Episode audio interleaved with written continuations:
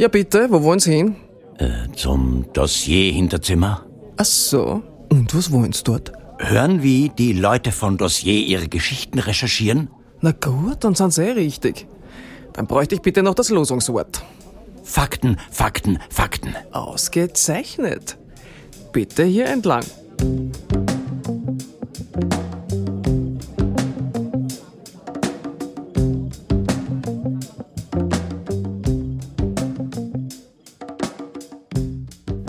Hallo und herzlich willkommen zu einer neuen Folge des Dossier Podcasts.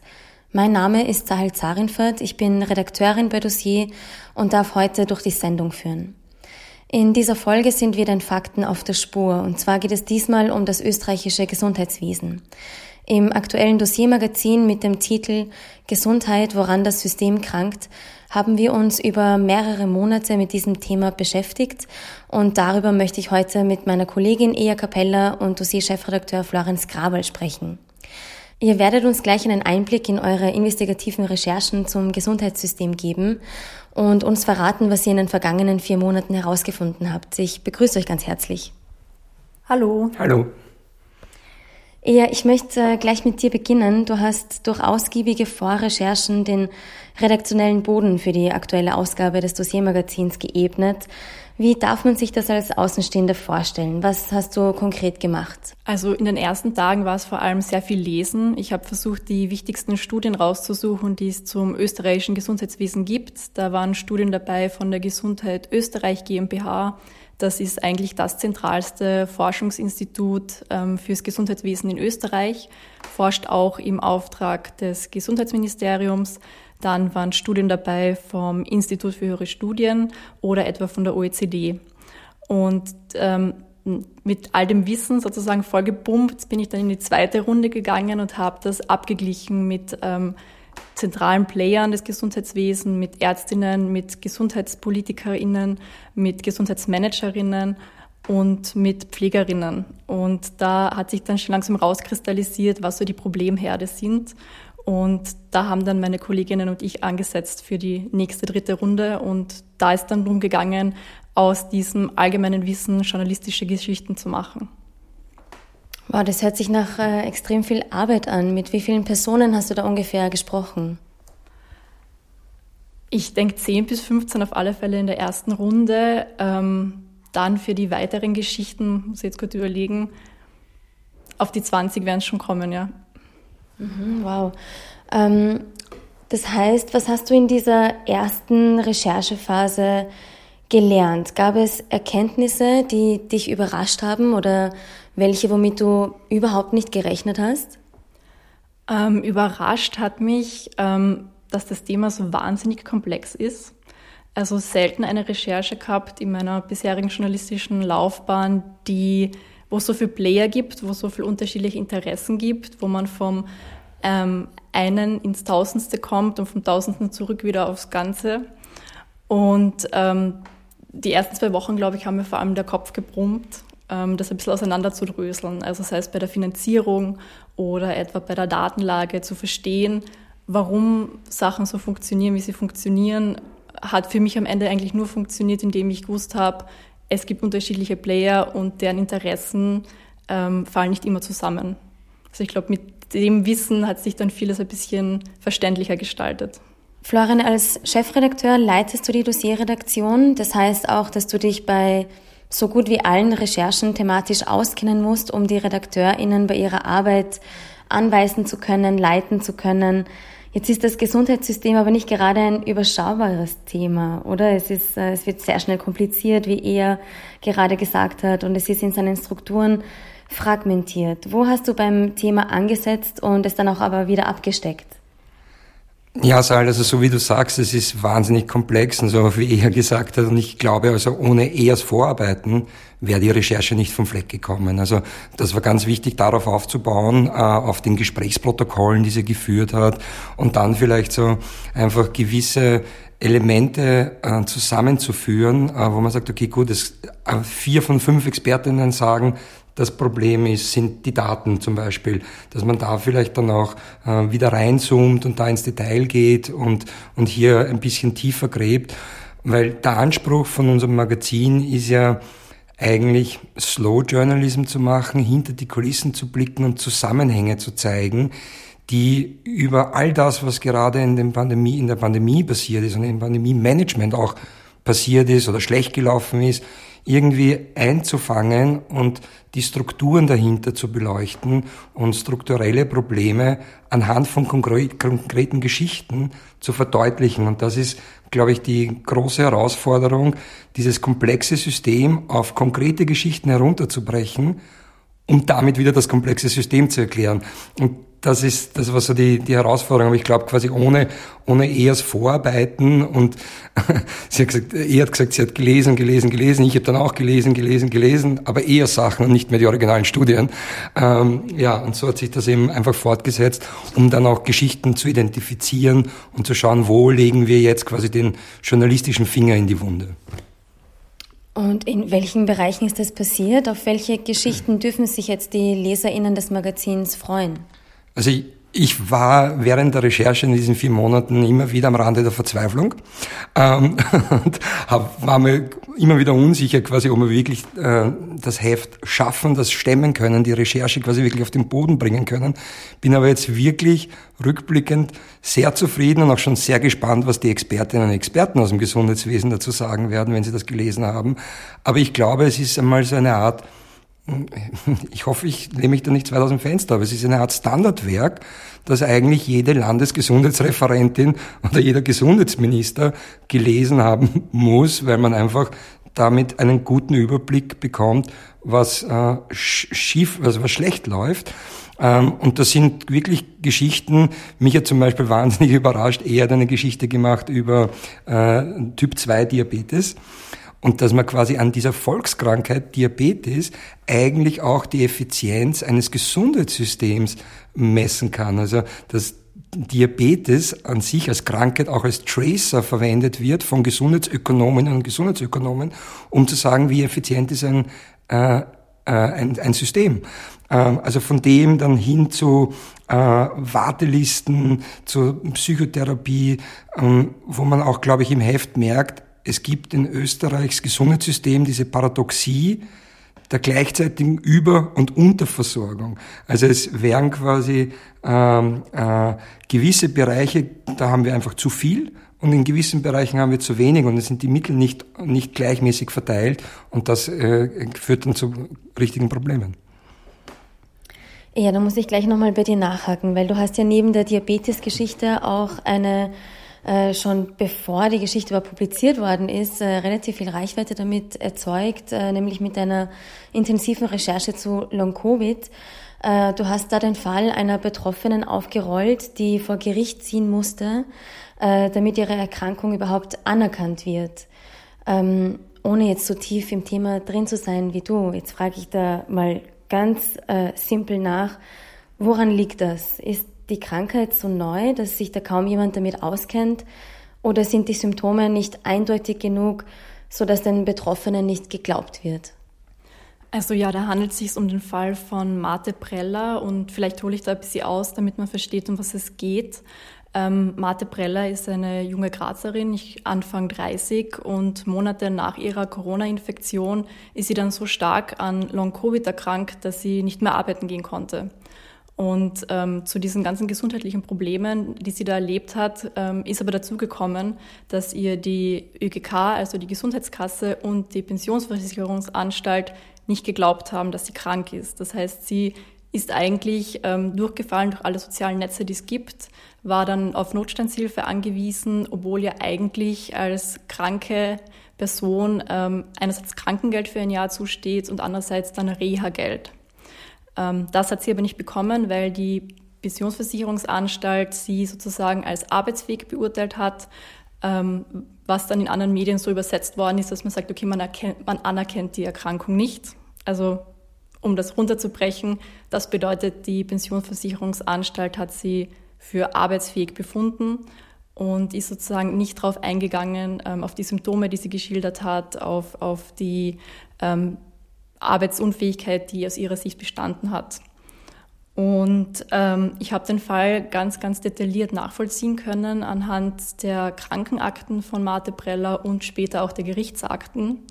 Und ich glaube, da drin findet sich vielleicht die Antwort auf deine Frage, warum tut sich unser Gesundheits- und dran angehängtes Sozialsystem so schwer mit dieser Krankheit.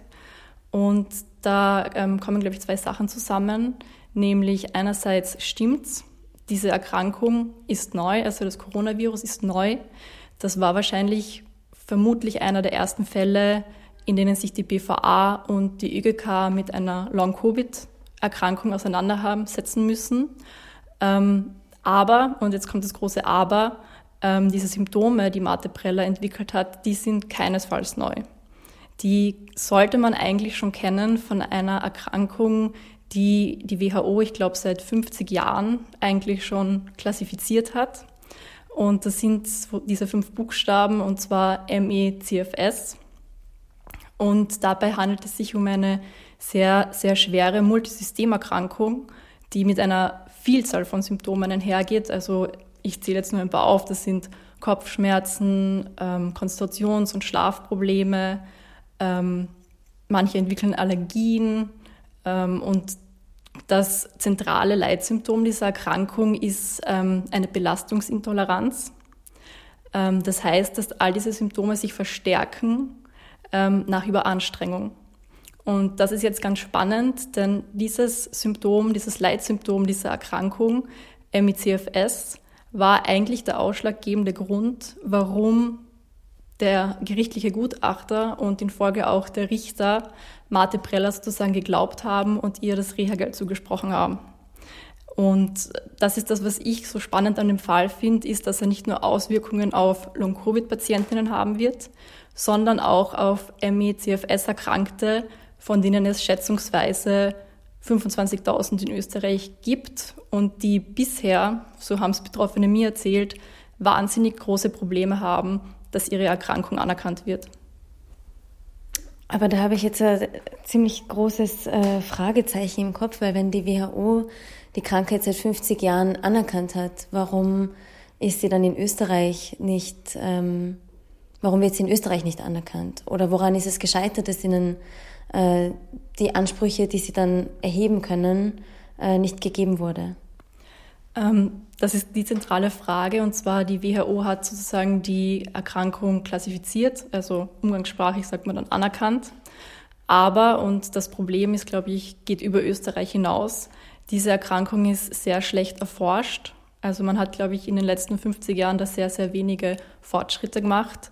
Ähm, das geht so weit, dass man bis heute eigentlich keinen ähm, Biomarker hat, also eine Art von Laborwert oder irgendein biologisches Merkmal gefunden hat, anhand dessen man die Erkrankung einfach nachweisen kann.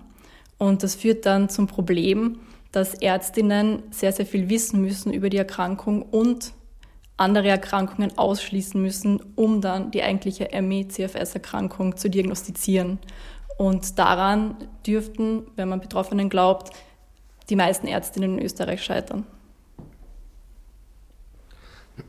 Ich finde, was er sagt, äh, auch wieder dieses Rein- und Raussummen, da gibt es diesen Einzelfall, der aber stellvertretend steht für 10, 100.000 Betroffene vielleicht. Und in diesem Einzelfall zeigt sich quasi das große Ganze auch wieder, weil, und andere Probleme des Gesundheitssystems, weil, äh, zum Beispiel, um jetzt Long-Covid oder MFCFS festzustellen, braucht man lang, längere Untersuchungen. Da müssen sich Ärztinnen und Ärzte Zeit nehmen. Und diese Zeit gibt es eigentlich im Kassenwesen nicht, weil hier quasi eigentlich, muss man sagen, auf Massenabfertigung, äh, quasi die Massenabfertigung bringt das Geld. Wenn sich Ärztinnen und Ärzte jetzt 20, 30 Minuten für eine Patientin Zeit nehmen müssen, um die ordentlich zu untersuchen, dann rechnet sich das nicht. Und daran merkt man quasi auch an diesem Einzelfall so strukturelle Probleme. Du hast auch die Klassifikation angesprochen. Was mich wahnsinnig überrascht hat, war, dass im niedergelassenen Bereich Ärztinnen und Ärzte nicht unbedingt festhalten müssen die Diagnose Diabetes. Wie kann man quasi ein Gesundheitssystem steuern, wenn man nicht quasi die Daten dazu sammelt, äh, um dann vielleicht auch bessere Entscheidungen zu treffen oder frühzeitig gegenzusteuern. Diabetes, habe ich gelernt, ist frühzeitig, wenn man es frühzeitig und rechtzeitig erkennt, auch gut behandelbar. Ähm, nur irgendwie scheitert unser System daran, das immer rechtzeitig zu erkennen. Ähm, und das sind so Dinge, wo dann die einzelnen, wo einzelne Schicksale, einzelne Fälle ineinandergreifen und die Schwächen des Gesamtsystems, also des großen Ganzen zeigen. Ja, was äh, heißt das jetzt für die Zukunft? Also aktuell äh, mit Stand März äh, 2022 verzeichnet Österreich mit rund 60.000 Neuinfektionen am Tag die höchsten Zahlen seit Ausbruch der Pandemie. Ähm, darunter werden wohl auch einige sein, die später vielleicht an äh, Long-Covid erkranken werden. Was heißt das jetzt konkret für die Betroffenen, aber auch für das Gesundheitssystem? Was kommt da jetzt noch alles auf uns zu? Also ich glaube, Florian hat das ganz gut vorweggenommen. Die größte Herausforderung wird sein, die Betroffenen innerhalb dieses Kassensystems adäquat zu versorgen. Ähm, wie ich schon ausgeführt habe, braucht es sehr viel Zeit, um einen ME-CFS-Erkrankten, eine MFCFS-Erkrankte erstens mal zu diagnostizieren und in, in einem weiteren Schritt auch zu behandeln. Und das, ich kann mir nicht vorstellen, wie das jetzt funktionieren soll in diesem Kassensystem. Ähm, gleichzeitig fehlen dann aber auch spezialisierte Ambulanzen. Das heißt, wenn man sie im regulären Kassensystem nicht behandeln kann, weil es die Struktur nicht gibt und gleichzeitig auch keine spezialisierten Ambulanzen schafft, frage ich mich, wo sollen diese Betroffenen behandelt werden? Okay, also noch eine ungeklärte Frage, an der ähm, Expertinnen, aber vor allem auch das Gesundheitsministerium wohl noch arbeiten wird müssen.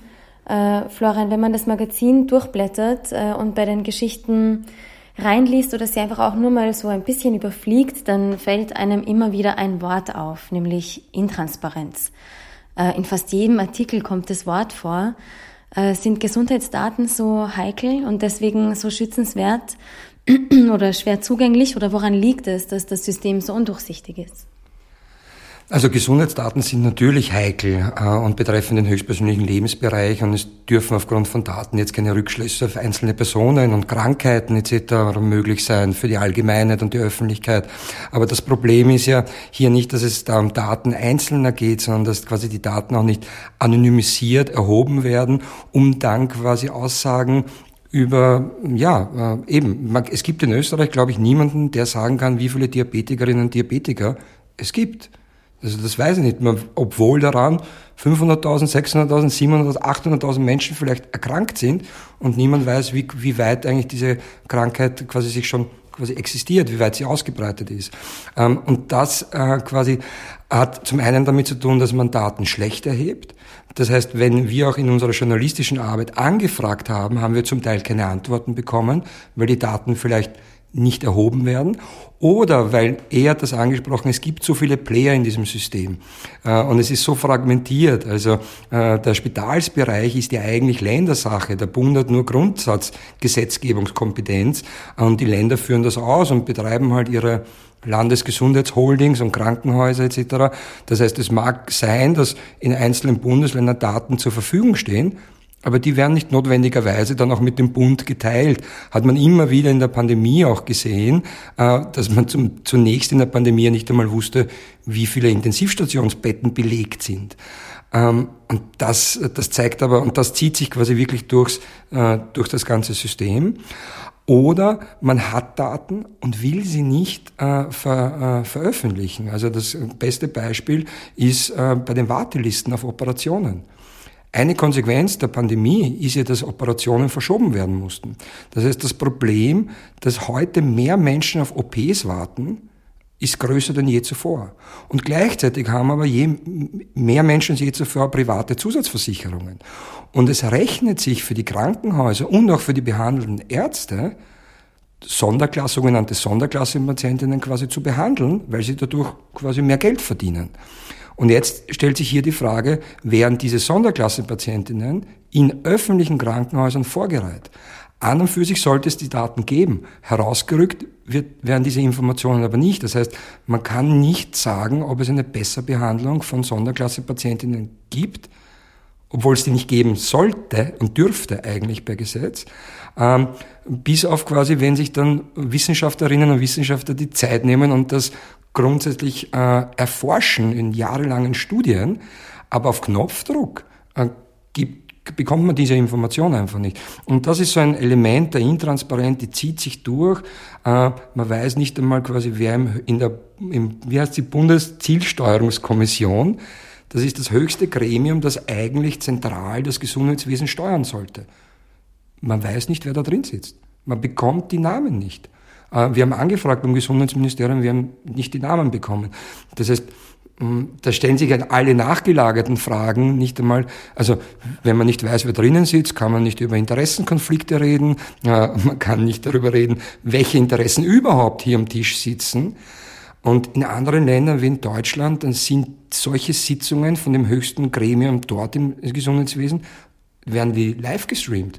Bei uns passiert das hinter verschlossenen Türen ähm, und es werden Entscheidungen getroffen und die Bevölkerung hat diese Entscheidungen zu akzeptieren, äh, obwohl es ja um unsere alle Gesundheit geht. Also das ist so ein Problem, das sich durchs ganze Heft gezogen hat. Ja, apropos Deutschland, ich wollte gerade fragen, ob das äh, ein Österreich-Spezifikum ist, äh, diese Intransparenz im, im Gesundheitswesen, oder ob äh, dir bzw. euch das in, auch in anderen Ländern begegnet ist. Äh, Gibt es da eventuell ähm, Recherchen oder Erfahrungswerte ähm, im Ländervergleich? Also äh, Deutschland schon angesprochen, das andere Beispiel ist äh, Großbritannien, ähm, mit, wo wahnsinnig viele Daten erhoben werden, anonymisiert um einfach auch politischen Entscheidungsträgerinnen Grundlagen zu geben, um bessere Entscheidungen zu treffen.